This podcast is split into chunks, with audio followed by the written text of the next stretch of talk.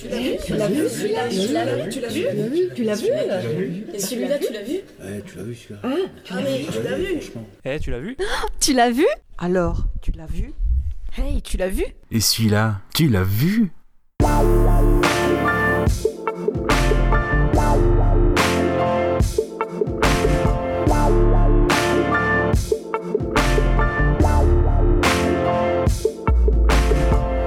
Bonjour et bienvenue pour ce nouveau numéro de Tu l'as vu, format LA Confinement Show. À savoir en effet que le trio que nous formons, Goubi Kaza et moi-même, Monsieur Gravelax, nous vous faisons part, par biais de petites pastilles comme ça, plus ou moins longues, des films qui égrènent notre confinement. Et ça permet pour nous aussi de vous divertir, voilà, de créer un petit contenu en attendant la saison 2, qui ne saurait trop tarder. Et donc pour ma part, nous sommes le 28 mars 2020, il va être 9h du soir, et je vous parle donc du film que j'ai vu aujourd'hui, donc à 11h, à 11h20. Il s'agit donc de Hayden, le DVD Métropolitane traîné sur une de mes étagères. Ça faisait longtemps que je l'avais pas revu et j'avais envie de le revoir. Ça doit faire une bonne vingtaine d'années que je l'ai pas revu. C'est donc un film de Jack Shoulder de 1987. Alors Jack Shoulder qui est euh, voilà un, bon faiseur puisqu'il a réalisé La Revanche de Freddy qui était le deuxième volet des aventures de l'homme aux griffes en 85, Hayden donc, mais aussi par exemple Flicky Rebelle en 89 avec Kiefer Sutherland, Wishmaster 2 en 1999 et aussi la petite série B euh, on va dire sympathique Arachnid en 2001. Il s'est retiré des affaires en 2004 et Hayden reste pour lui son film préféré dans toute son œuvre. Le film m'a laissé le souvenir de le voir sur M6. Je pense que c'est dans le cadre des Jeudis de l'Angoisse à l'époque. Dire aussi que le film a obtenu le grand prix du Festival du film fantastique d'Avoriaz en 1988, à la barbe de Robocop, par exemple de Verhoeven, de Prince des Ténèbres de Carpenter, ou encore d'Aux frontières de l'Aube de Catherine Bigelow. Comme ça arrive dans les quelques films de Shoulder, on est souvent à la croisée des genres. Donc là, en effet, on est face à un film à la fois Hayden, un film de science-fiction, un film d'horreur et un film d'action. Un peu comme il avait fait pour La Revanche de Freddy, on était certes dans l'horreur, mais aussi parfois quelques vannes placées pour être dans la, dans la comédie. Donc si on prend vite fait le petit synopsis d'Allociné, ça nous donne donc ceci.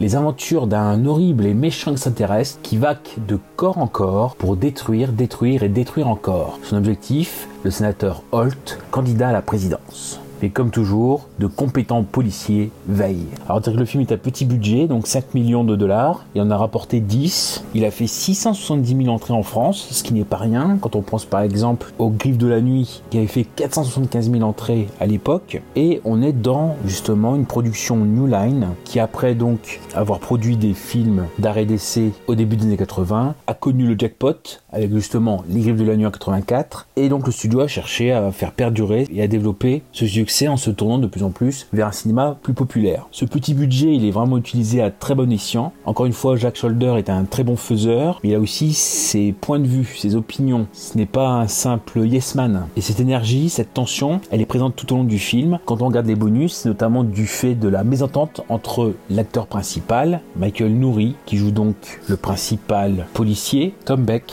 Donc Michael Nouri, on l'a déjà vu dans Flashdance par exemple, en 83. C'est lui qui avait un des rôles principaux celui de Nick Hurley. Après, bon, il a fait le Captain America des années 90. Puis on a pu le croiser dans À la rencontre de Forrester en 2000 à côté de Sean Connery, dans Le Terminal de Spielberg en 2004. Et puis, à peu à peu, il s'est euh, orienté vers les séries. Donc, il a dû faire euh, les soaps, comme Les Feux de l'amour. Bon, heureusement pour lui, c'était 17 épisodes. Par contre, il a fait All My Children, un autre soap populaire qui perdure aux États-Unis, où là, par contre, il en a pris pour 120 épisodes. Sinon, euh, il a eu des titres plus glorieux comme Newport Beach, bon, ça c'est encore à voir, Damages avec Glenn Close, et dernièrement la série avec Ken Costner et Yellowstone.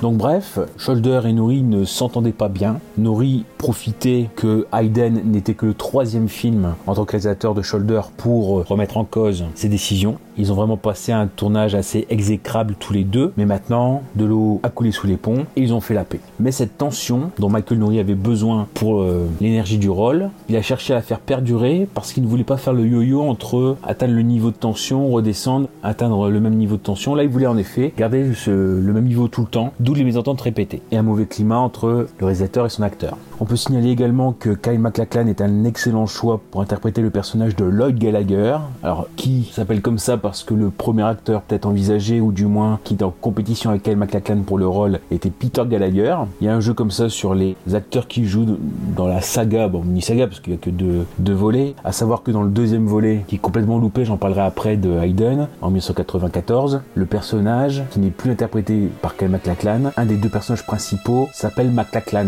alors qu'il n'est pas interprété par Kyle MacLachlan. Bon, c'est voilà, j'espère que vous suivez. Bref, en effet un très bon très bon choix parce qu'il a un aspect assez fragile mais en maîtrise en même temps. Il a ce côté un petit peu ambivalent, physiquement fragile façon de parler ou voilà plus frêle. Ce n'est pas par le physique qu'il s'impose, mais plutôt en maîtrise puisqu'il détient, c'est ce qu'on voit au fil du temps, des informations qui lui donnent de l'assurance, de l'avance et compense donc ce décalage naturel qu'il peut avoir. Et c'est un jeu tout en subtilité parce qu'il n'a besoin parfois que d'un simple mot ou d'une petite expression pour transmettre son état, ne serait-ce par exemple que la scène où il est euh, où il est sous après avoir pris une bière. Ben voilà, il va pas faire une scène où euh, il est complètement déchiré. Euh, non, c'est vraiment très très en subtilité, très en nuance. Et donc avec euh, Michael Nouri, avec Beck, donc Beck et Gallagher. On a une recette donc un petit peu de buddy movie légèrement détournée parce que généralement au point de départ d'un buddy movie on a le, côté où les personnages sont très antagonistes, très opposés. Là c'est pas forcément le cas, ils sont pas super opposés au départ. Il y a plus le fait que euh, Lloyd Gallagher, agent du FBI, arrive dans euh, le quotidien de Beck qui est un policier. Donc il casse un peu une routine. De plus, voilà, il euh, un petit peu le côté rétention d'informations qui agace Beck, mais assez vite, il sympathise et il forme un bon petit duo assez attachant. C'est-à-dire qu'à la base, Jack Shoulder voulait Jeff Fahey dans le rôle occupé par euh, MacLachlan, mais que euh, Fahey a refusé. Donc Jeff Fahey, si vous voulez un petit peu, c'est euh, celui qui était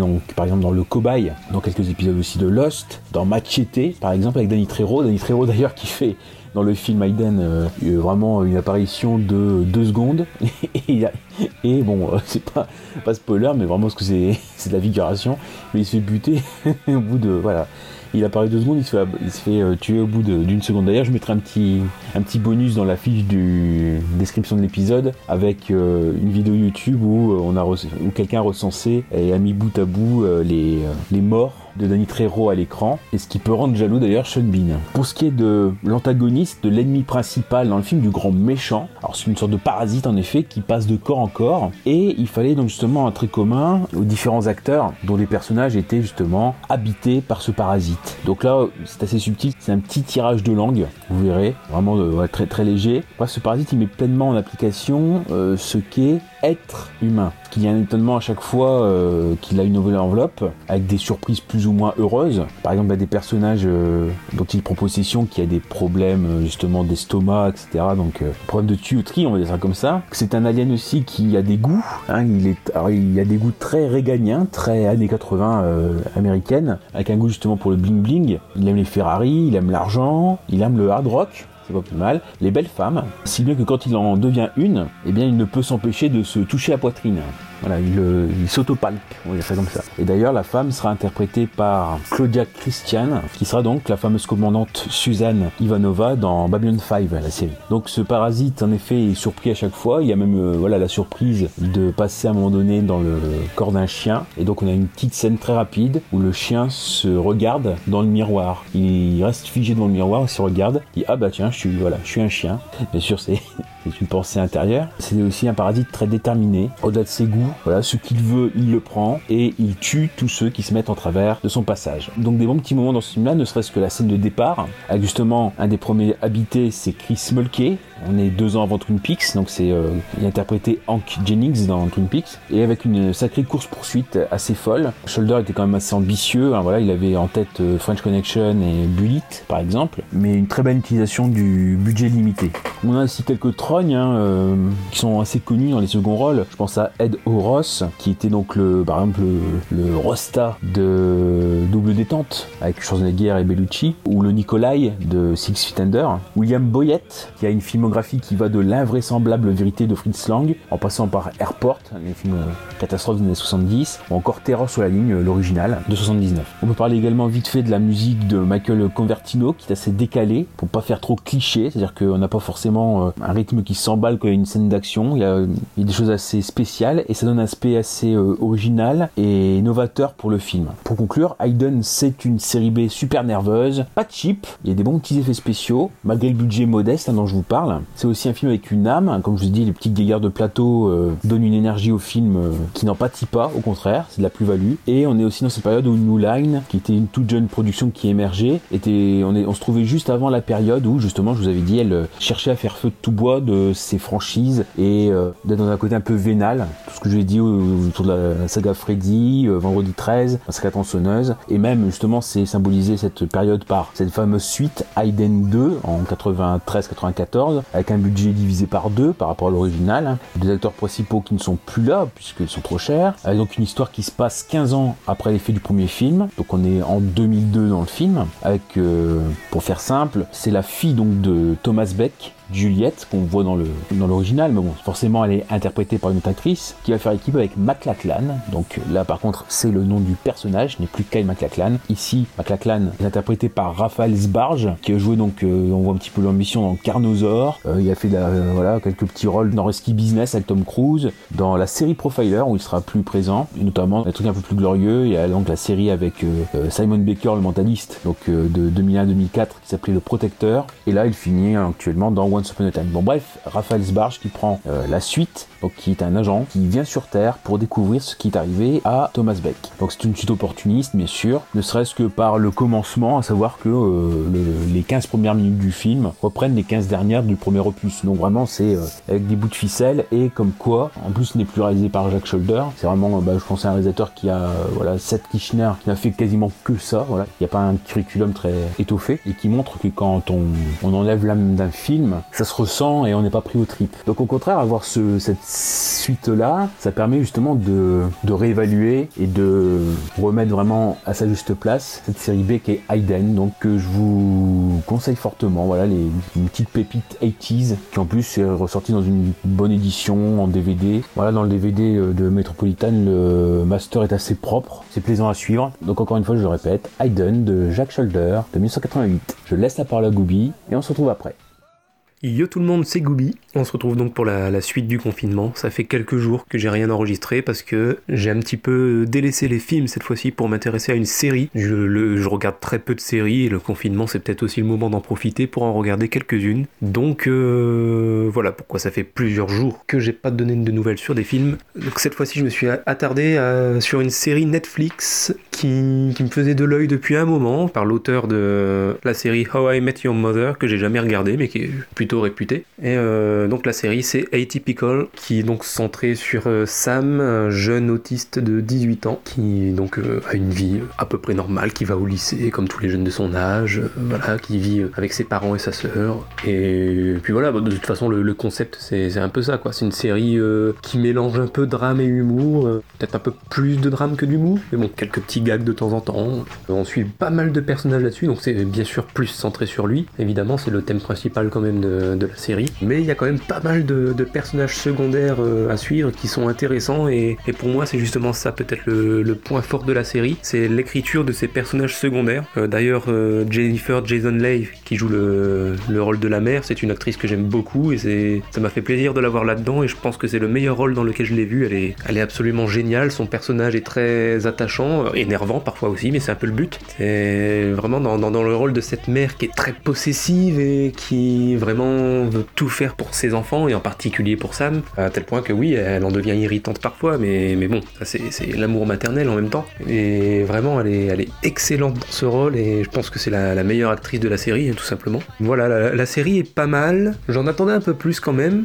Le, le gros point positif, bien sûr, c'est le traitement de l'autisme hein, qui me semble plutôt bon et respectueux, même si, comme j'ai dit, il y a parfois de l'humour, donc on essaie parfois de tourner un peu ça en dérision, mais c'est toujours fait avec respect, quoi. Il n'y a, a pas de moquerie dedans. Et, donc vraiment, le, ouais, le, traitement de l'autisme me semble plutôt bon. J'ai pas vu beaucoup de films et de séries sur ce thème-là, mais en tout cas, celle-là me, me semble euh, vraiment bien écrite là-dessus. Et ouais, comme je disais, les, personnages secondaires sont bien développés et attachants, peut-être plus que le personnage principal. C'est ça qui m'a agréablement surpris et en même temps un peu dérangé. Je trouve ça dommage que le, personnellement, le personnage auquel je me suis le plus attaché, c'est pas du tout le personnage principal. Alors, c'est sans doute lié justement au fait qu'il soit autiste et qui dit autisme dit pas forcément. C'est ce qu'on nous montre aussi un peu dans cette série, mais bien souvent un peu un, manque d'empathie. C'est, on c'est l'un des, l'une des caractéristiques de, l'autisme. C'est ça, c'est le fait qu'ils ressentent moins d'empathie que les autres. Et c'est peut-être ça qui fait que je me suis moins facilement attaché à ce personnage, que j'apprécie quand même. Hein. Sam est, c'est un bon personnage et, il est admirablement joué aussi par, par l'acteur principal. Mais voilà, sais pas lui que je me suis le plus attaché. Peut-être ça, par rapport à son manque d'émotion, euh, je sais pas. En tout cas, les personnages secondaires, eux, sont, sont géniaux. Je pense notamment euh, à Evan, qui joue donc le, petit copain de la sœur, qui pour moi est vraiment le meilleur personnage de la série. C'est vraiment pas celui qu'on voit le plus, et vraiment au second plan, mais, euh, mais en termes d'écriture, euh, c'est vraiment le, mieux, le mieux développé de la série. Et j'aime beaucoup également le personnage du père. Je, je parlais de la mère jouée par Jennifer Jason Leigh, mais alors le, personnage du père aussi, voilà, cette espèce de, grand, grand bonhomme au grand cœur, voilà, vraiment très attachant, que, comme la plupart des personnages secondaires de toute façon. Donc voilà, pour moi le point fort de la série c'est ça, c'est les personnages secondaires, sauf deux, et c'est là, c'est là que je viens au peut-être au, point négatif de la série qui font que je l'ai apprécié, c'est pour ça que j'ai regardé les, les trois saisons en quelques jours. Euh, D'ailleurs le format court euh, favorise ça aussi, hein, j'ai regardé en peu de temps. Préciser que c'est une série dont les épisodes ne font que 30 minutes, à part le premier qui est un peu plus long, dont les épisodes font 30 minutes, donc ça se regarde quand même assez vite. Mais voilà, donc je disais, sauf deux personnages qui pour moi viennent un peu gâcher la série, sont les personnages de Paige, donc euh, petit ami de Sam, le personnage principal, parce que justement la, saison 1 est basée là-dessus. hein. Euh, L'intrigue en tout cas, c'est qu'on le voit rapidement dès le premier épisode que euh, Sam, donc qui est atteint d'autisme, il se met dans la tête l'idée de, de rencontrer une fille et donc de connaître l'amour, une relation amoureuse en tout cas. Et donc ça va tomber sur Paige, qui est énervante et en fait qui a le même problème qu'un autre personnage, c'est celui de son meilleur ami qui s'appelle Zaïd. Et voilà, pour moi ce sont ces deux personnages qui viennent un peu plomber le tout parce que je trouve qu'ils ne collent pas au ton que la série veut se donner. C'est-à-dire que je parlais du fait qu'il y avait un petit peu d'humour, principalement par ces deux personnages-là. Le problème de ces deux personnages-là, Paige et Zaïd, c'est qu'ils sont très stéréotypés, très caricaturaux, mais vraiment poussés à l'extrême. C'est-à-dire que, euh, notamment dans la saison 3, ça se voit encore plus. Peut-être un peu moins au début, mais dans la saison 3, c'est- ça vraiment ça saute aux yeux. Paige qui pète des câbles quand elle est en voiture, mais vraiment qui pousse des gueulantes absolument incroyables. Zaïd, qui est le, le comic relief de la série et qui va parler de cul à chaque fois qu'on le voit, c'est vraiment le personnage obsédé sexuel. Et c'est marrant que ça revienne régulièrement, mais avoir ça dans absolument tous les épisodes pendant trois saisons, au bout d'un moment, c'est quand même euh,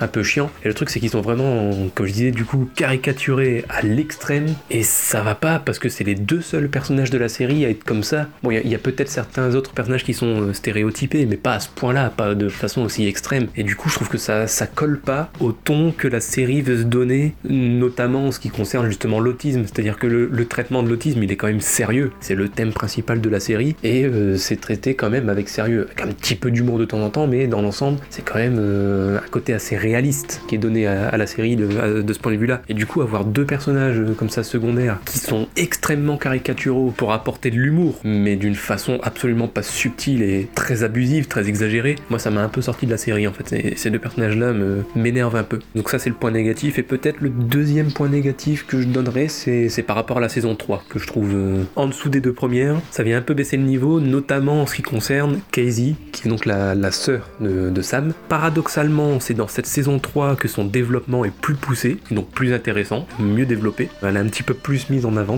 dans cette saison 3 que dans les deux précédentes, même si elle a toujours été euh, l'un des personnages principaux. Mais l'histoire qui lui arrive, que je ne peux pas dévoiler sans spoiler, parce que ceux qui voudraient se mettre à la série, du coup, je vais leur dévoiler l'intrigue de la saison 3, c'est pas terrible, donc je vais pas en donner plus de détails. Mais disons que l'histoire qui lui arrive dans la saison 3, pour moi, elle tombe vraiment comme un cheveu dans la soupe, et euh, on sent vraiment que les scénaristes se sont dit qu'il fallait absolument ajouter un élément perturbateur dans, sa vie euh, pour mettre un, un- petit peu d'action. Et ils se sont dit tiens euh, une simple adultère avec un autre mec non ça, ça suffit pas on a déjà vu ça avec la mère. Donc euh, on va trouver autre chose. Et ce qu'ils ont trouvé ouais ça fait trop euh, trop convenu et trop politiquement correct. Ça va pas. Il y a quelque chose qui va pas en fait avec cette intrigue que pour moi ça avait pas sa place dans cette série. Après c'est cette histoire est mais bien traitée bien écrite hein. il n'y a, y a pas de souci ça c'est le, point noir de la saison 3 pour on sort beaucoup trop de ce qu'était la série au départ sinon dans l'ensemble ça les personnages secondaires de Paige et de Zaïd et euh, cette histoire pour euh, Casey dans la saison 3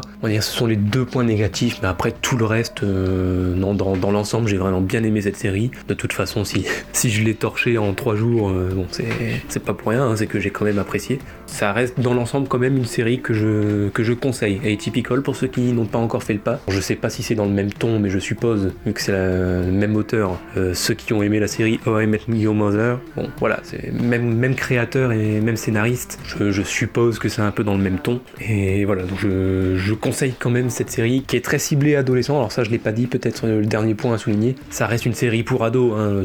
Quasiment tous les personnages principaux sont des ados, à part les deux parents. Je pense que le public cible reste quand même assez jeune, même si, bien évidemment, justement, grâce à ces deux personnages de parents, les adultes peuvent aussi y trouver leur compte. Ça, c'est à ne pas nier. Ces deux parents qui vivent des petites histoires aussi euh, entre eux et qui font tout pour donner le, plus d'attention et d'amour possible à leur fils atteint d'autisme. Bon, ça, c'est quand même une dimension de, l'histoire qui est racontée dans cette série qui peut faire que, même en tant qu'adulte, on peut s'y retrouver. Ça reste quand même une série sympa à voir. C'est pas ce que j'ai vu de mieux. Voilà, je, m'arrête là et à bientôt. Je pense que je vais repasser à des films pour les deux ou trois prochains enregistrements. Je vais repasser à des films et je, reviendrai sur une série peut-être par la suite. À bientôt et bonne suite de confinement. 25 mars 2020, 16h, jour 9 de confinement, Tchernobyl.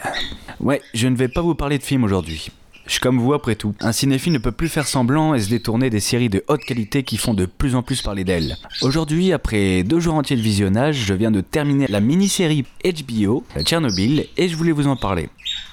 Accompagné des oiseaux d'ailleurs. Pour ceux qui ne voient pas de quoi traite Tchernobyl, bah déjà allez revoir vos cours d'histoire. Non, plus sérieusement, la série traite en 5 épisodes de l'histoire vraie de la catastrophe nucléaire de Tchernobyl, survenue à la fin des années 80 en Ukraine. Tchernobyl, c'est une explosion, mais c'est surtout un nuage radioactif contaminant l'environnement jusqu'en Allemagne de l'Est. Non, pas en France. Le nuage se serait arrêté à la frontière. On parle d'une des plus grandes catastrophes du XXe siècle, provoquant de nombreux décès et maladies survenues immédiatement ou à long terme du fait des irradiations. On estimerait quand même le nombre de victimes à 1 million. Pour traiter du sujet, la série nous propose de suivre essentiellement un duo. Valérie Legasov, interprété par Jared Harris, qui a joué aussi Moriarty dans euh, Sherlock Holmes de Guy Ritchie. Et euh, Valérie Legasov est accompagnée dans cette série du ministre soviète de l'énergie qui s'appelle Boris Tcherbina, euh, interprété à son tour par Stellan Skarsgård, déjà vu dans Nymphomaniac, Mamma Mia ou encore en scientifique dans Thor. Tous deux sont commissionnés et géreront la catastrophe. Verdict? Eh ben écoutez, l'immersion est totale. On parle bien ici d'un docu-fiction collant au plus près de la réalité. Les deux premiers épisodes sont spectaculaires, les suivants plus calmes, mais ne vous méprenez pas, votre sensibilité sera mise à rude épreuve tant les plans vous resteront gravés, de la même manière que l'ambiance lourde, nauséabonde, anxiogène. D'ailleurs, une ambiance parfaitement orchestrée par Idur Gundadottir, euh, avec Joker on peut définitivement la considérer comme la compositrice de l'année 2019. À côté de la catastrophe, la mini-série ne va pas manquer de démontrer une gestion calamiteuse de la part des autorités et de représenter un certain déni des responsables. La catastrophe pouvait-elle être évitée? Oui, mais jamais dans ces conditions, dira l'un des protagonistes lors de l'enquête finale. On parle bien ici de la responsabilité d'un régime tout entier.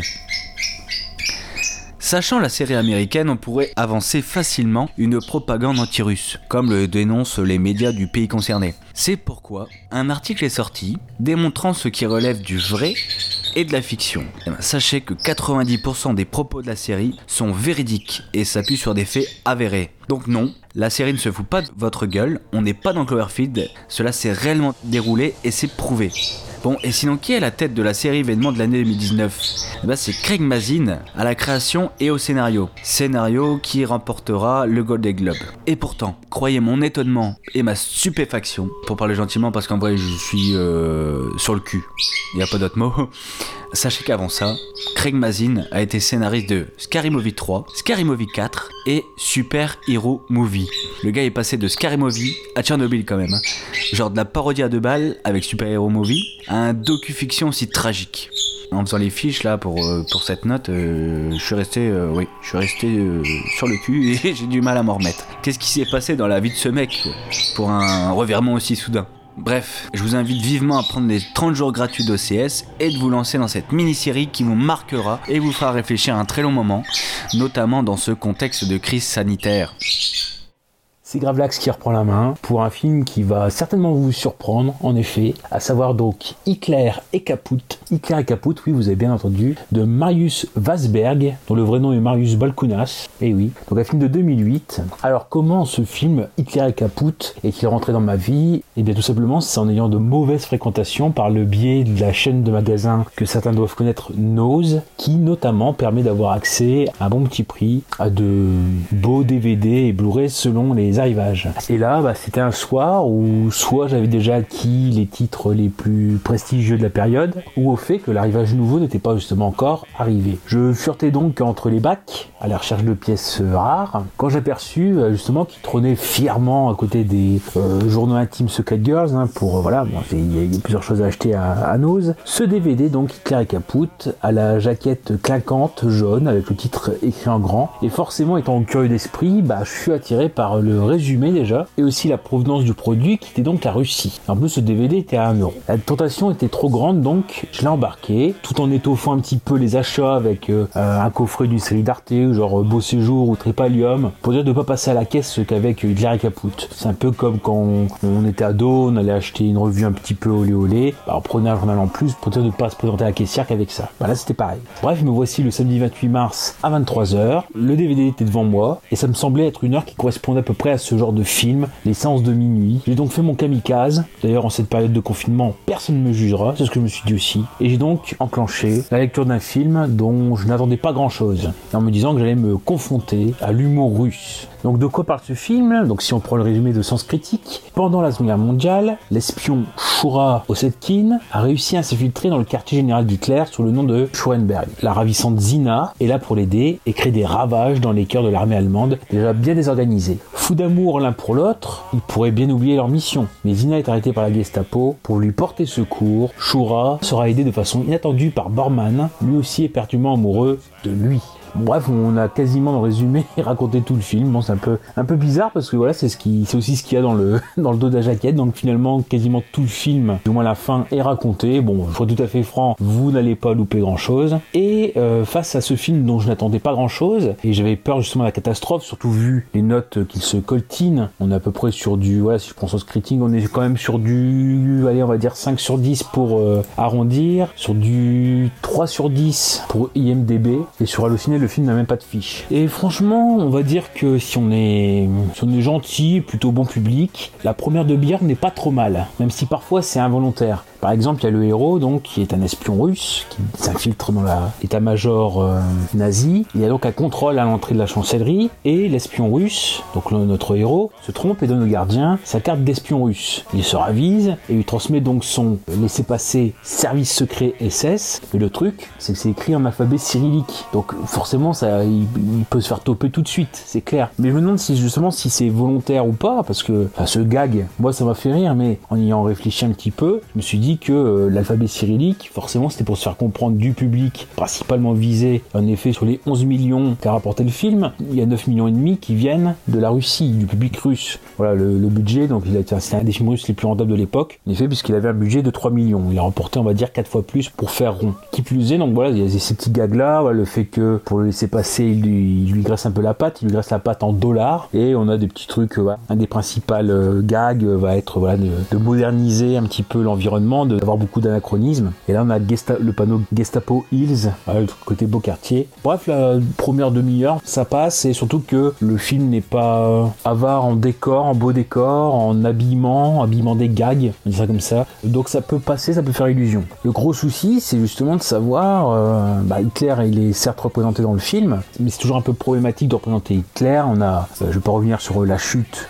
avec Bruno Gantz, ce côté où on humanise Hitler, donc on enlève le côté horrible. Mais là, c'est vrai que bon, déjà, l'acteur n'est pas spécialement ressemblant. On a un Hitler qui est volontiers cocaïnomane, qui est ravagé, qui est caricatural, qui n'est pas forcément charismatique, et qui dans le film est occupé avec des choses assez secondaires, notamment savoir avec Eva Braun euh, où est-ce qu'ils vont partir en vacances, à Dubaï, au Chili. Euh, euh, mais le, le, côté idéologique, il est très peu, très peu présent finalement. On allège la comédie avec en enlevant beaucoup de choses plombantes. Le problème, c'est qu'en en gommant ces aspects-là, euh, certes, le film est plus fun, mais euh, justement, c'est le problème. Ça peut rendre le nazisme euh, fun, du moins l'univers. Donc c'est sur ce point-là où euh, c'est assez, euh, assez problématique. Mais quand on voit le ton assez euh, délirant du film, délirant, alors délirant du film, délirant parce que il abuse des anachronismes et on sort vraiment du cadre stricto sensu. Et le film nous fait rappeler par ça que euh, ce n'est pas à prendre au sérieux. Encore une fois, je suis très mitigé sur ce point-là.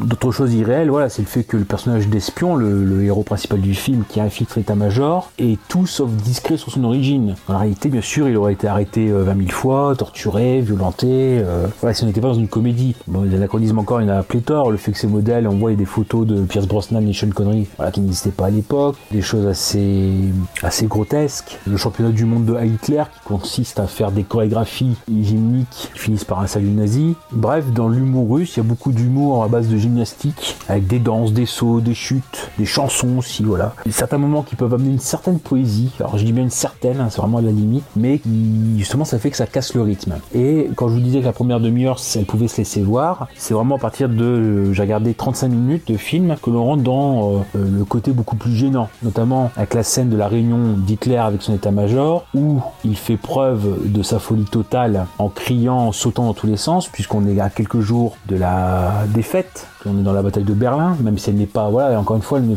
elle ne se fait pas sentir. On est au pire de la guerre et des combats, et ils sont complètement absents, ou vraiment très rapidement, quand on voit les avions dans le ciel, etc., mais ils sont complètement absents, de l'écran. Non seulement on a cette scène d'Hitler qui est complètement gênante, où il fait une stratégie à base de pommes de terre, avec certaines qui sont les, Allemands, d'autres qui sont les Russes, avec les pommes de terre russes qui finissent en chips, des choses comme ça, et il demande à notre héros, qui semble un peu distrait à ce moment-là, de répéter ce qu'il vient de dire. Et on a exactement la même scène avec, bien sûr, un tout petit peu accéléré, mais avec l'acteur, et qui a fait la même chose. Donc déjà, ça a fait, ça avait très peu fait rire, bah, pas du tout avant. Et là, on se retape la, même scène avec les mêmes gags. Bah, donc c'est pas exceptionnel. Limite, on est dans du Philippe Clair. Bah voilà, on parle de Hitler et Caput. Voilà, c'est Philippe Clair avec le Führer en folie, ne serait-ce que par le goût de l'utilisation de l'effet accéléré. Les scènes où le gag vient du fait que euh, les personnages euh, se déplacent vite, etc. Bon voilà, ça c'est limite. Et dans le côté aussi gênant, il y a des gags sur l'homosexualité, notamment avec le personnage de Martin Bormann, qui est un personnage réel, qui était un déodinitaire nazi, et qui donc aurait un penchant pour les hommes. Dans la réalité, c'est l'inverse. Il y avait de nombreuses conquêtes féminines et il avait euh, 10 enfants. Donc là, l'humour sur, voilà, c'est rigolo parce qu'ils sont homosexuels, avec une chemise à fleurs sous l'uniforme nazi,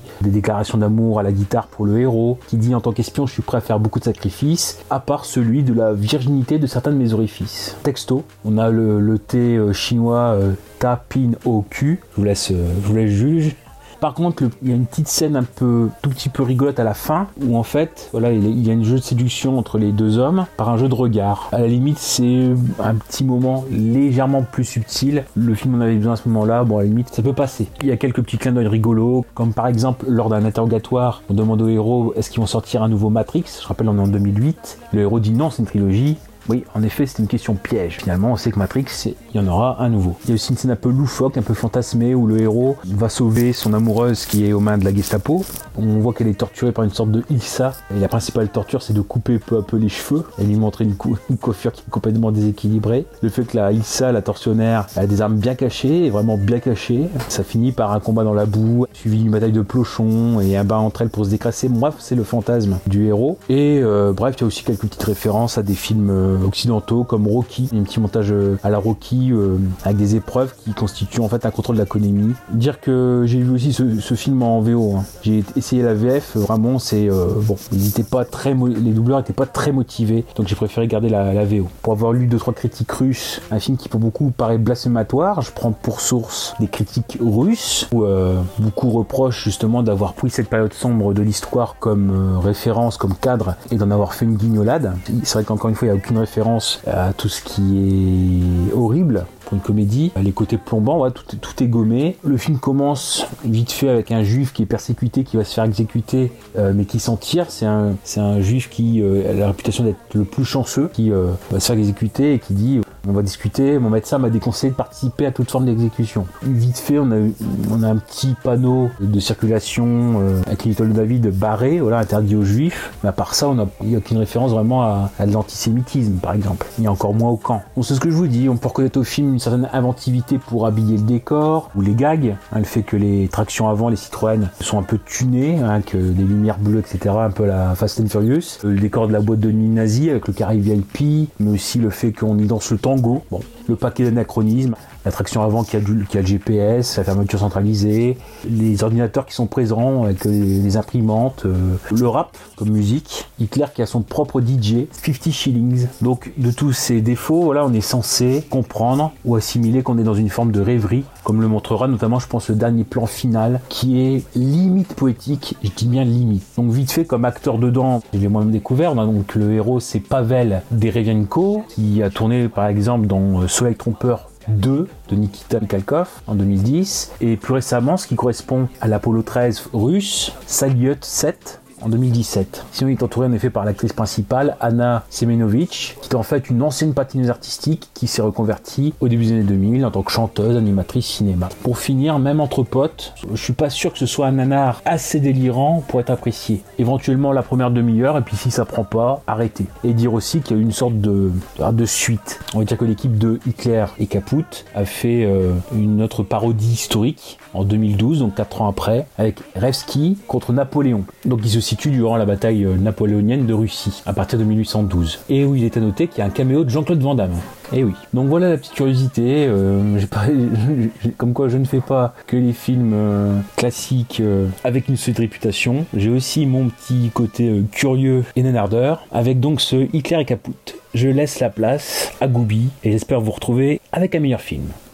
Yo tout le monde, c'est Gooby. On est le 28 mars, il est 18h et je viens de regarder un nouveau film pour ce confinement. Il s'agit de Guns Akimbo, le nouveau film disponible sur Amazon Prime en France, en VOD donc, euh, réalisé par Jason Leigh Howden qui est connu pour avoir réalisé avant ça euh, Deathgasm. Je crois que je le prononce bien, je crois. Enfin bref, voilà un film d'horreur qui était assez réputé dans le genre, je crois, mais que j'ai pas vu. Et surtout, c'est avec Daniel Radcliffe, et c'est donc pour ça que je l'ai regardé à la base, parce qu'il faut savoir que Daniel Radcliffe, c'est un acteur que j'aime beaucoup, en tout cas dont j'aime énormément les choix de carrière depuis Harry Potter. Je trouve qu'il a, fait des choix de carrière très intéressants, et à chaque fois, les films sont, au moins à peu près réussis, que ce soit Imperium, que j'avais bien aimé, Jungle, j'ai plutôt bien aimé aussi, Swiss Army Man, que j'ai adoré, enfin voilà, vraiment pour moi, il fait des choix de carrière tout à fait intéressants, et donc j'étais intrigué par ce Guns Akimbo qui, qui sort un peu de ce qu'il a l'habitude de faire. Hum, J'étais moyennement emballé par le film, mais bon, juste parce qu'il est dedans, je me suis dit, tiens, je vais laisser une chance. Il n'a pas l'air con dans ses choix de carrière, donc je vais, je vais quand même regarder. Euh, L'histoire, pour faire simple, c'est le, le personnage de Miles, qui donc est joué par Daniel Radcliffe, qui se retrouve un peu malgré lui,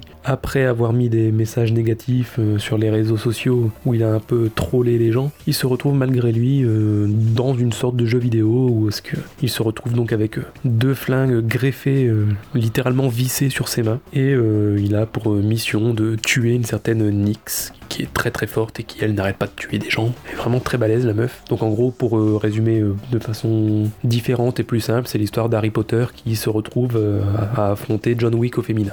En gros c'est à peu près ça. Hum, C'est très coloré. c'est le moins qu'on puisse dire, c'est très coloré, très mouvementé. Là, on est vraiment dans du, dans du divertissement pur. J'ai pas trop aimé ce film, et donc c'est la, première fois que Daniel Radcliffe me déçoit un peu. Enfin, c'est pas tellement lui qui me déçoit, lui il fait ce qu'il peut dans, dans ce rôle, il est, pas, il est même pas mauvais au fond. Il joue plutôt bien le, le rôle qu'il a à tenir. Le, le problème vient donc pas vraiment de lui, c'est c'est le film en lui-même qui m'a un peu déçu. C'est pas une énorme merde, on n'est pas sur du mauvais film en réalisé, c'est- pas mauvais. Je suis resté sur ma faim parce que c'est faiblard en fait. Je trouve ça un peu fainéant. Pas tellement dans la réalisation qui elle est très bonne, et ça à la limite c'est le point positif que je soulignerai. La réalisation du film est vraiment pas mal du tout. On sent que- qu'elle est très inspirée de, David Leitch et, Chad Stahelski qui se sont occupés du, premier John Wick et, même des suivants de façon plus ou moins directe. C'est c'est très inspiré, donc ça fait très Deadpool aussi. Et d'ailleurs, euh, je crois que c'est David Leitch qui a réalisé euh, un Deadpool. Si je dis pas de conneries, ça va être le 2, donc euh, c'est pas anodin. Ça fait très Deadpool dans, le style, avec cette caméra notamment qui se balade entre les différents personnages pendant les combats, euh, ces, nombreux ralentis, euh, on sent vraiment l'influence. Et même au niveau de l'humour, il y, a- vraiment cet humour graveleux euh, à, la Deadpool. Malheureusement, ça marche moins bien ici, sans doute parce que si ça fonctionnait dans Deadpool, c'est parce que le personnage principal de Wade Wilson, il a une personnalité qui correspond à ce style de punchline. Ça va bien avec le personnage, avec son style, avec son univers. Là, c'est moins le cas. Dans celui-là, le personnage correspond pas vraiment à ce genre d'humour, à ce genre de punchline un peu pipi caca. Et surtout, c'est trop abusif. Et c'est ça qui fait que l'humour fonctionne pas tout le temps dans, dans Guns Akimbo. Qu'il y a vraiment de l'humour graveleux tout le temps. Il y a tout le temps des, gros mots, des, ouais, des, insultes. ça arrête pas. Dans toutes les scènes, c'est comme ça. Euh, pour n'en citer que deux ou trois, euh, euh, la fameuse Nyx, donc qu'il est censé tuer, qui, sort à un moment suce-moi le clito, personne ne tuera ce suce-boule sauf moi, ok? Ouais, y a pas, y a pas d'intérêt à sortir. Ça, peut être drôle la vulgarité parfois, mais là, c'est un peu trop. Quand c'est pas justifié, c'est un peu trop. Pareil, un méchant, il, prend un gros flingue à un mec et lui dit dis donc, t'as quelque chose à compenser ou quoi? Alors que même trois minutes avant, on a eu aussi un truc du genre, ouais, je t'aurais tiré dans la bite si elle était pas si petite. Enfin, il y a plein, plein, plein de vannes sur euh, la taille de la bite dans ce film. Je sais pas si le, réalisateur a un complexe à cacher ou quoi, mais bon, c'est marrant une fois, deux fois, ça peut faire sourire. Au bout d'un moment, faut arrêter. Puis le, scénario, bah, il est ultra faible, quoi. C'est vraiment du scénario qu'on a déjà vu euh, dix mille fois. En fait, pour faire simple, j'ai l'impression que ce film, il est scénarisé par Luc Besson et les dialogues ont été écrits par Jean-Marie Bigard. C'est, on n'est pas loin de ça, Oui, la réalisation est réussie. Par contre, faut avouer quand même que euh, le réalisateur, il utilise souvent des effets de caméra qui sont pas très fréquents. C'est typiquement le genre de film qui utilise ces effets de caméra qu'on voit pas très souvent pour se donner un style un peu particulier, se la jouer original. Mais c'est trop abusif, quoi. La caméra qui virevolte dans tous les sens jusqu'à faire un tour à 180 degrés. Bon, bah, c'est justifié la première fois, pourquoi pas, c'est pas mal. Euh, surtout que, oui, au niveau de ce qui est dit à ce moment-là, la situation dans laquelle est le personnage, c'est plutôt justifié. Mais au bout de 3, 4, 5 fois, faut arrêter. C'est un peu trop hum, répétitif, saoulant et ça donne un peu la gerbe à force. Pareil pour les ralentis. Deux, trois fois ça va, mais dans toutes les scènes d'action ou d'humour, euh, les ralentis, au bout d'un moment, on en a un peu ras le cul. Donc euh, non, vraiment, pour être vraiment original, pour moi, il aurait fallu commencer par ne pas pondre un scénario qui est tout fait et qui a déjà été vu 300 fois. Là, on, aurait pu dire que c'était original. Là, euh, malheureusement, ça, c'est trop, trop déjà vu. Donc, Guns Akimbo, euh, ouais, je, dirais pas que c'est mauvais. Ça reste pas mal en termes de, diver- de divertissement si on met son cerveau de côté. C'est beau à voir, c'est un petit peu moins beau à écouter malheureusement. Pour ceux qui veulent juste du divertissement euh, sans prétention et qui veulent juste sourire de temps en temps et voir des beaux combats, c'est plutôt réussi. Sur le reste, euh, j'en garderai aucun souvenir. Voilà, voilà, bon confinement à tous. 29 mars 2020, 21h, jour 13 de confinement, Cube. Bon, entre-temps, je me suis notamment regardé Astérix, le secret de la potion magique, mais je me suis dit que j'allais pas vous rebassiner de nouveau avec les aventures du petit Gaulois, bien que le film d'animation soit encore très bon. Non, aujourd'hui, je vais vous parler de Cube, film sorti en 1997 qui mêle science-fiction, thriller et horreur. Pourquoi Cube? Ben, tout simplement parce que le concept et l'intrigue rappellent Saw, sorti 7 ans après. Nous sommes ici dans un huis clos horrifique. Oui, en effet, pour ceux qui ne voient pas de quoi traite le film, c'est l'histoire de sept inconnus très différents qui se retrouvent piégés, sans savoir pourquoi, dans un labyrinthe constitué de, pièces cubiques, communicantes et équipées de pièges mortels. Cube, c'est avant tout un film sur l'entraide. Chaque participant ne sait pas pourquoi il est là, cependant, ils vont se rendre compte au fur et à mesure que chacun a quelque chose à apporter au groupe.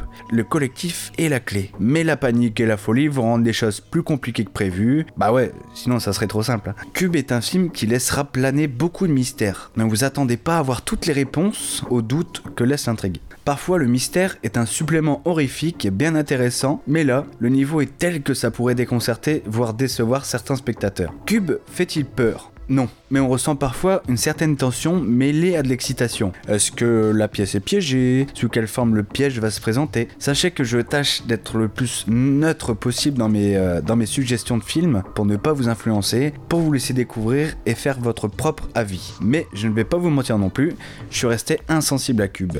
Pire, je n'ai pas passé un bon moment. Mais vous savez quoi? Je vous invite tout de même à, à le voir, il le mérite. Tout d'abord, il faut reconnaître le concept assez original, concept qui inspirera en effet des films tels que Saw notamment. Le film est suffisamment bien coté pour le souligner, surtout pour un film d'horreur. Il est noté par exemple 6,4 sur Sens Critique et euh, 3,2 sur 5 sur Allociné. On est très loin du four. Le film recevra même le prix du public, le prix de la critique et le grand prix au festival du film fantastique de Gérard Meur. On peut trouver le film mauvais, mais on ne peut que s'incliner également face à la prouesse du cinéaste d'avoir tourné un tel film avec 350 000 dollars, c'est-à-dire trois fois rien. Je conseille ce film si vous avez aimé les expériences sociologiques dans le genre horrifique, si vous appréciez les labyrinthes, les escape games et même les Rubik's Cube. Pourquoi pas? Cube pourrait aussi plaire à vous les férus de mathématiques et notamment des chiffres premiers. Par contre, à éviter pour les claustros. Vous pouvez retrouver Cube sur Amazon Prime.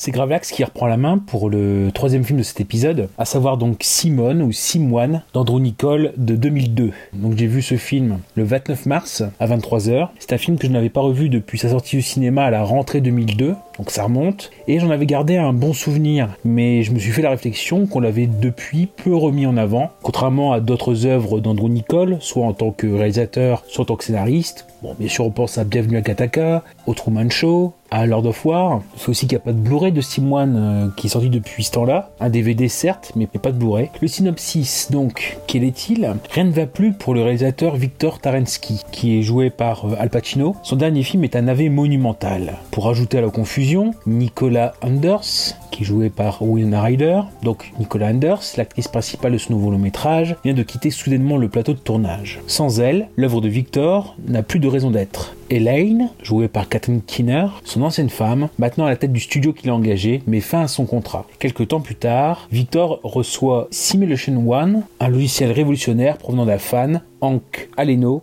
joué par euh, Elias Kosteas, donc un informaticien génial. Ce programme permet, à l'aide d'un simple clic, d'animer à l'écran une actrice virtuelle, que Hank a rebaptisé les vacteurs, ou vactrices si c'est au féminin, des acteurs virtuels au réalisme confondant. En l'occurrence ici, cette actrice, c'est Sim One, contraction de Simulation One. Il lui vient alors une idée de génie, utiliser les possibilités offertes par ce logiciel pour terminer son film. Rapidement, la jeune femme séduit les foules et Victor renoue avec le succès. Donc voilà pour euh, le synopsis. Donc juste pour revenir sur le fait que depuis 2002, il y a peu d'échos ou peu de rappels à ce film. Du moins, euh, s'il y en a, ce n'est pas forcément là où on pourrait le croire. Et en effet, on retrouve une allusion à Simoine dans un clip de Rihanna de 2015, Better Have My Money, où l'actrice qui incarne Simoine, Simone, qui est Rachel Roberts, sera donc euh, présente dans ce clip-là. Je le mettrai en lien d'ailleurs dans la fiche de l'épisode, puisque on y fait clairement référence à son personnage, ne serait-ce que par la présence de la malle où Victor Tarensky, enfin Al Pacino, rassemble tous les objets nécessaires à son fonctionnement. Et cette malle, on la retrouve dans le clip. Il a donc fallu que je le recroise au hasard de lecture pour me le procurer et le revoir. D'ailleurs, avec l'âge, cela fait de plus en plus de bien de revoir des films qu'on n'a pas vus depuis longtemps pour justement les voir sous un nouvel angle et pour aller au-delà de la simple surface, être plus sur le fond que sur la forme, ce qui était plutôt le cas quand j'étais plus jeune. Ici, on peut voir comment le film a vieilli, par exemple, surtout pour ce qui est au niveau de la technologie. Et finalement, voir ce film aujourd'hui, ça passe encore, puisque les thématiques, le fond, est encore d'actualité. Et c'est même plus d'actualité que jamais, puisqu'on parle de l'utilisation d'acteurs ou d'actrices décédés pour les inclure dans de nouveaux films. On pense à James Dean, par exemple, avec la technique du full body pour un prochain film. On l'a déjà fait aussi avec Paul Walker, bah voilà, pour Fast and Furious 7, pour Carrie Fisher. Et finalement, les techniques photoréalistes employées dans Simoine, dans le film, euh, sont les mêmes que dans euh, Fast and Furious 7. Il y a aussi le thème, ou la thématique, de l'éthique à utiliser des acteurs virtuels dans des films. Cela posait déjà souci à l'époque, en 2002, puisque le plan promo initial du film était de faire croire au public que l'actrice Simoine, Simone, était 100% virtuelle. Et cette idée a été retoquée par la guilde des acteurs qui voyait d'un très mauvais œil euh, l'idée du remplacement des acteurs euh, réels par des acteurs virtuels. Et l'idée donc justement de ce thème, et il est venu au producteur du film par euh, le rendu photoréaliste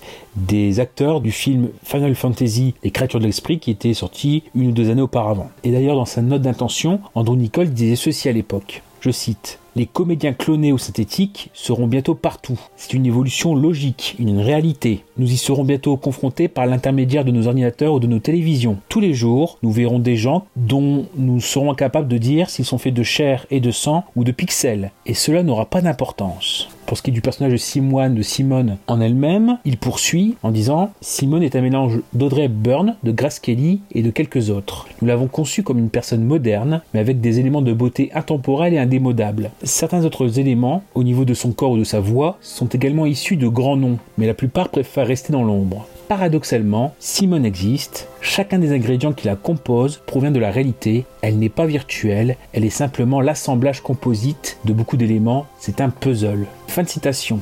Et en effet, dans le film, le personnage de Victor euh, Tarensky, joué par Al Pacino, sera donc une sorte de Victor Frankenstein. D'ailleurs, s'il porte le nom de Victor, ce n'est pas innocent, hein, Victor Frankenstein. Si on voit dans les autres figures qui ont inspiré ce personnage de Victor Tarensky, il y a aussi le personnage de Pygmalion, la légende de Pygmalion, euh, en effet un roi grec qui a créé une belle statue d'une femme qu'il a nommée Galatée. Il est tellement tombé amoureux de cette statue qu'il a demandé aux dieux de rendre Galatée réelle, ce qu'ils ont fait. Et enfin, la troisième source d'inspiration pour le personnage de Tarensky après Victor Frankenstein, après Pygmalion, c'est un euh, chercheur notamment dans l'intelligence artificielle, pas que, mais c'est Raymond Kurzweil qui a créé un alter ego féminin, Ramona, qui a été donc une chanteuse euh, virtuelle de 25 ans qu'il contrôlait. Et cette question de l'éthique sur l'utilisation des personnages virtuels, on voit que ce personnage de Victor Tarensky, finalement, est toujours en négociation avec lui-même par le biais de Simone, puisqu'à chaque coup qu'il finit un film, pour justement de ne pas s'arrêter, de ne pas dénoncer la supercherie et d'enchaîner sur un film suivant, avec le côté, pour lui, un nouveau succès, ce qui lui manquait les années précédentes, le fait aussi que ça lui amène notoriété et argent, voilà, à chaque coup, il retrouve une raison supplémentaire pour continuer.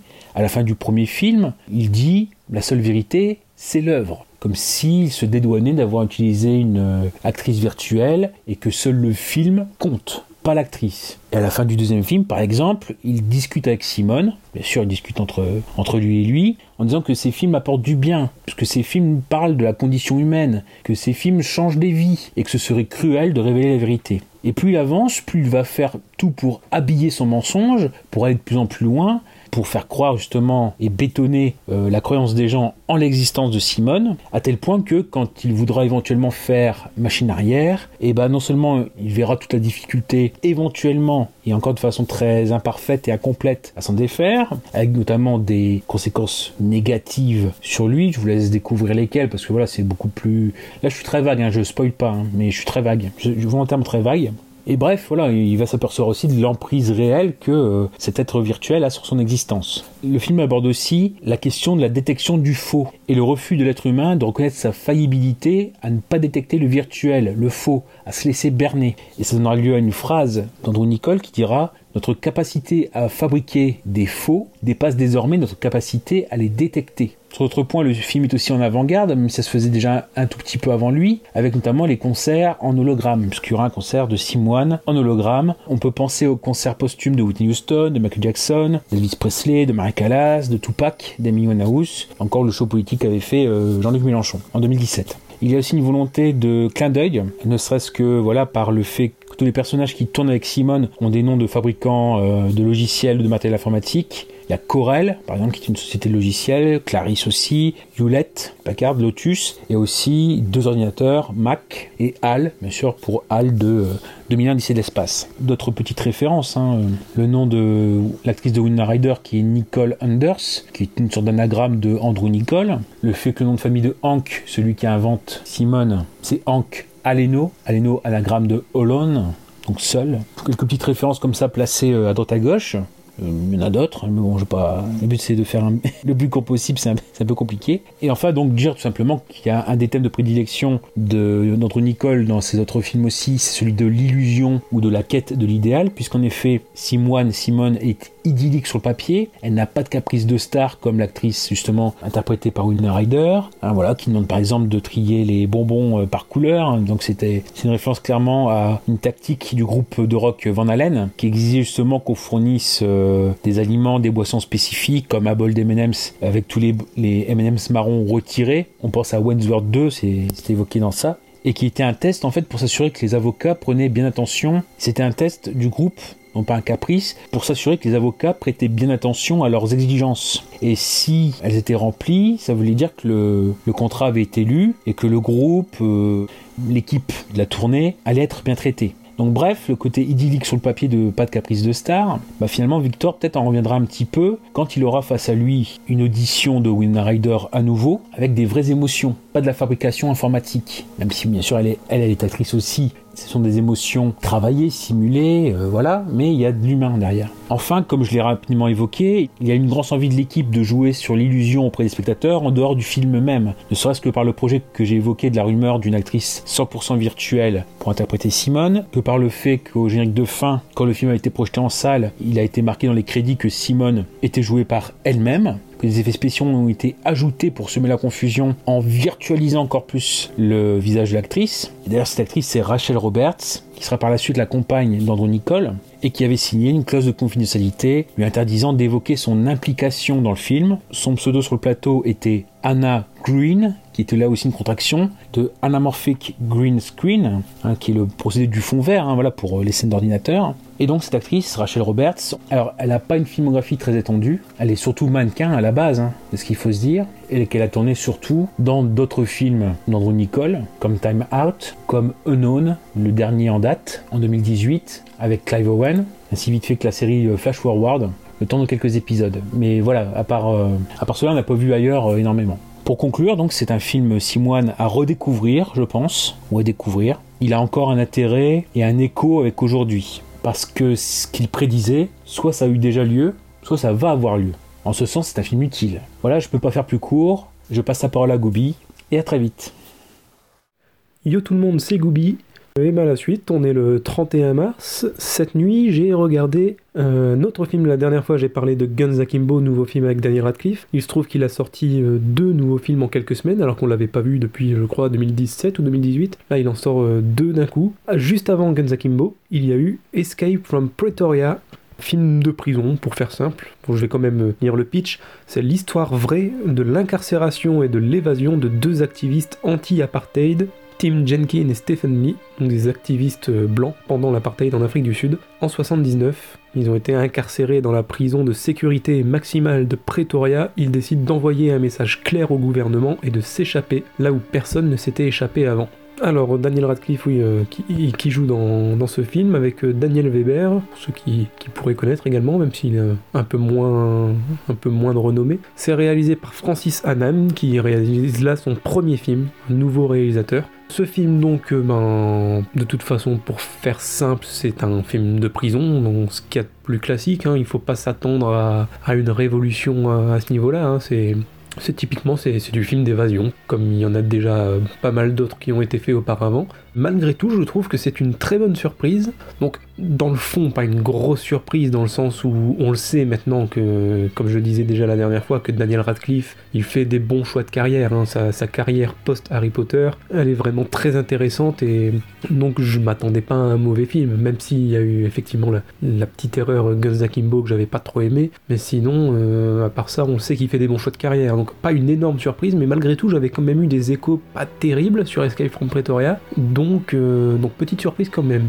Donc comme je le disais, en soi dans le fond, le scénario est très classique, c'est un film d'évasion typique. Et d'ailleurs on pourra peut-être lui faire quand même des petits reproches au passage. Par exemple, euh, le film a une voix off narrative. On, entend la voix de- du personnage de Daniel Radcliffe, Tim Jenkins, qui euh, de temps en temps, donc en voix off, euh, joue le rôle du narrateur. Et cette voix off, elle est complètement inutile parce qu'elle ne fait que expliciter ce qu'on voit déjà à l'écran. Donc euh, c'est un peu con. Enfin, pour faire ça, autant pas mettre de voix off en fait, puisque de toute façon on voit dit. Donc on n'a pas besoin, on n'est pas, on n'est pas con. Ça peut-être le petit bémol là-dessus, même si c'est qu'un détail, et peut-être aussi autre reproche, un tout petit peu trop de d'heureuses coïncidences, si on peut dire ça comme ça, mais, ça reste quand même du domaine de l'acceptable, et pour la plupart elles sont justifiées, ça sert souvent à faire avancer l'histoire et, et mettre fin à des scènes de tension par exemple. Donc euh, voilà, puis bon, ces, heureuses coïncidences, euh, c'est pas des énormités non plus, donc euh, ça va, ça, reste acceptable. Et justement, je trouve que les scènes de tension dont, je parle sont le point fort du film. C'est-à-dire que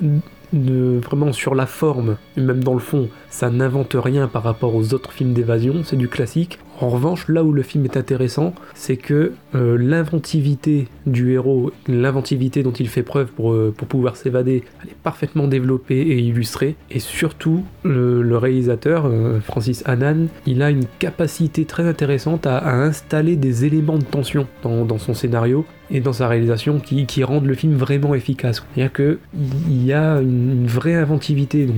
Comme je disais, pour le personnage, pour pouvoir s'échapper, donc dans, les techniques qu'il utilise, mais il y a aussi une inventivité dans, le, comment dire, le, fait de, trouver des éléments de tension qui peuvent être assez inédits, je pense. Après, je suis pas, je suis pas un grand grand connaisseur des films d'évasion, mais en tout cas, les éléments de tension qu'il y a eu dans ce film, je pense pas les avoir vus avant dans un autre film d'évasion. Et euh, ouais, dans la réalisation, bah, la, la tension est vraiment bien maîtrisée. Donc euh, le, film est plutôt efficace, je trouve, là-dessus. Et si on ajoute à ça le bon casting, notamment justement Daniel Radcliffe, qui euh, encore une fois continue sa belle évolution, bah, on a un film qui n'invente pas grand-chose, mais qui remplit parfaitement bien son contrat. Et je trouve que c'est déjà très bien. Quitte à continuer à faire des films d'évasion, autant faire des films efficaces. Et celui-là l'est. Si vous voulez vraiment un renouveau du film d'évasion, euh, non, je vais pas vous conseiller ce film parce que c'est clairement pas le cas. Même si je recommande le film, je dois quand même avouer que ça, ça n'invente pas chose. Mais euh, si vous aimez justement les films d'évasion, même s'ils se ressemblent pour la plupart, si vous aimez bien ce genre, bah, je pense que dans le genre, c'est un film plutôt réussi. Pour ceux qui aiment les films d'évasion, je recommande Escape from Pretoria. Voilà, bonne suite de confinement à tous et à bientôt. 30 mars 2020, 21h15.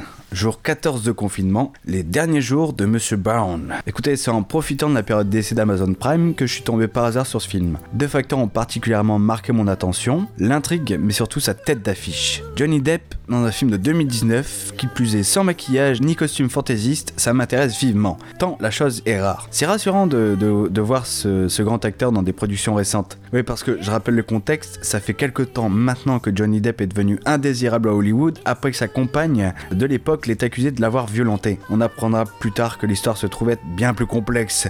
Mais bon, on n'est pas dans, un, dans un podcast people. Oui, enfin bref, merci. Il tourne encore, même si c'est un petit film discret, disponible directement en SVOD, ça se prend. Alors, Les Derniers Jours de, Monsieur Brown est un film de Wayne Roberts, un réalisateur de films indépendants tels que Katie Says Goodbye en 2018. Alors, pour l'histoire, Richard Brown est un prof de littérature dans une université très prestigieuse qui décide de ne plus donner de limites depuis qu'on lui a diagnostiqué un cancer en phase terminale. Oui, l'histoire peut paraître simpliste ou déjà vue, mais néanmoins, le film ne tombe jamais dans les pièges. On n'est jamais dans le pathos, au contraire, on rit et on s'attache très rapidement à ce personnage joué par Depp qui crève l'écran une fois de plus. L'émotion intervient progressivement avec le personnage du meilleur ami, superbement bien interprété par euh, Danny Houston, que vous avez déjà pu voir dans Les Fils de l'Homme ou en Richard Cœur de Lion dans Le Robin des Bois de Ridley Scott. C'est lui qui souffrira le plus de la perte programmée de son pote. Néanmoins, on est dans le, le même, euh, le même état d'esprit que le, le personnage de, de, Johnny Depp et on continue à vivre dans la même euphorie sans vouloir que ça s'arrête. Oui, il ne faut pas s'attendre à ce que la vie s'arrête pour se rendre compte qu'on n'en profite pas assez. Il faut profiter. Et c'est aussi simple que ça. Elle est là la morale du film. Au final, oui, je vous invite à découvrir les derniers jours de Monsieur Brown pour rire, pour vous émouvoir sur la question du cancer, grâce à un Johnny Depp brut, sans fioriture, qui nous touche en plein cœur.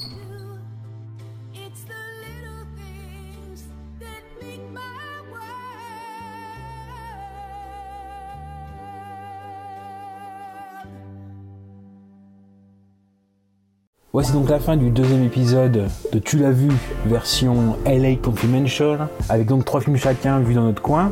Ça a été un peu plus condensé que les cinq du premier épisode, puisque on veut à peu près voilà, faire une heure d'épisode.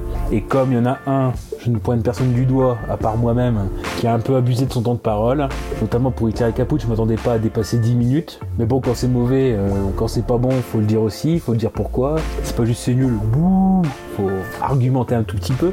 Bref, pour ce qui est de la suite, je pense bien sûr qu'on aura encore le temps d'en faire minimum un, si ce n'est plus, mais bon, ça c'est l'avenir qui nous le dira. Il y aura certainement de diffuser la note de service, que j'avais évoqué à la fin du premier épisode, pour faire le bilan de la première saison, puis dire ce qui nous attend dans la deuxième. Par contre, plus ça avance, plus j'entends que bah, tout ce qui est à peu près euh, peut-être euh, streaming, ça se casse un peu la figure durant cette période de confinement et on n'a pas envie trop de brader nos épisodes de la deuxième saison. Donc moi je continue à travailler dessus pour tout ce qui est bien sûr au niveau du nettoyage et du montage.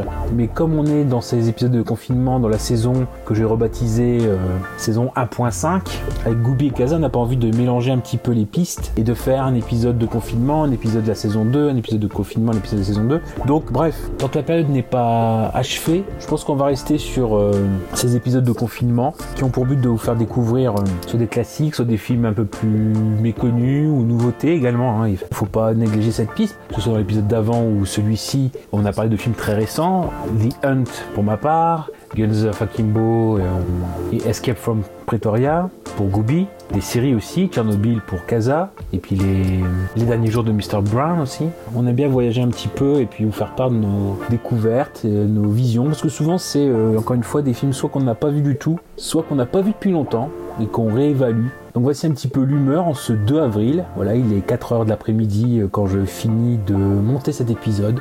On se retrouve très vite, certainement en fin de semaine prochaine. D'ici là, restez chez vous, bon confinement et à très vite. À bientôt et bonne suite de confinement. Bon confinement les loulous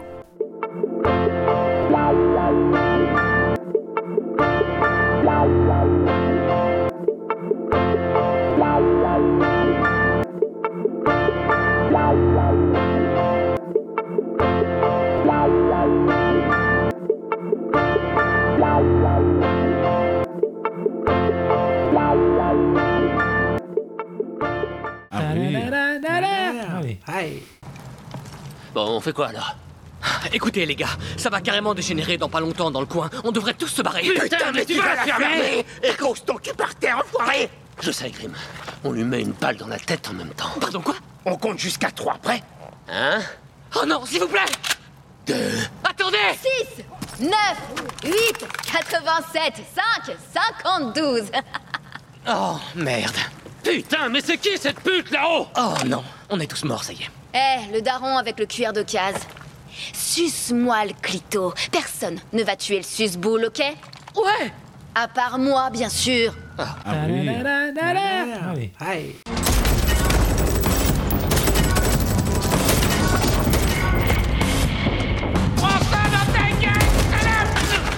Tu lui as encore tiré dans la bite? Tu veux pas arrêter? Pourquoi tu te sens obligé de faire ça? Pourquoi pas? Et je t'aurais tiré dans la bite si la tienne n'était pas aussi petite. Je trouve que ça fait un peu trop. Tu pourrais faire tir dans la bite, puis tir dans la tête, puis tir dans la bite. C'est bien de varier les plaisirs. Je fais ça pour le bien de l'humanité. Oh,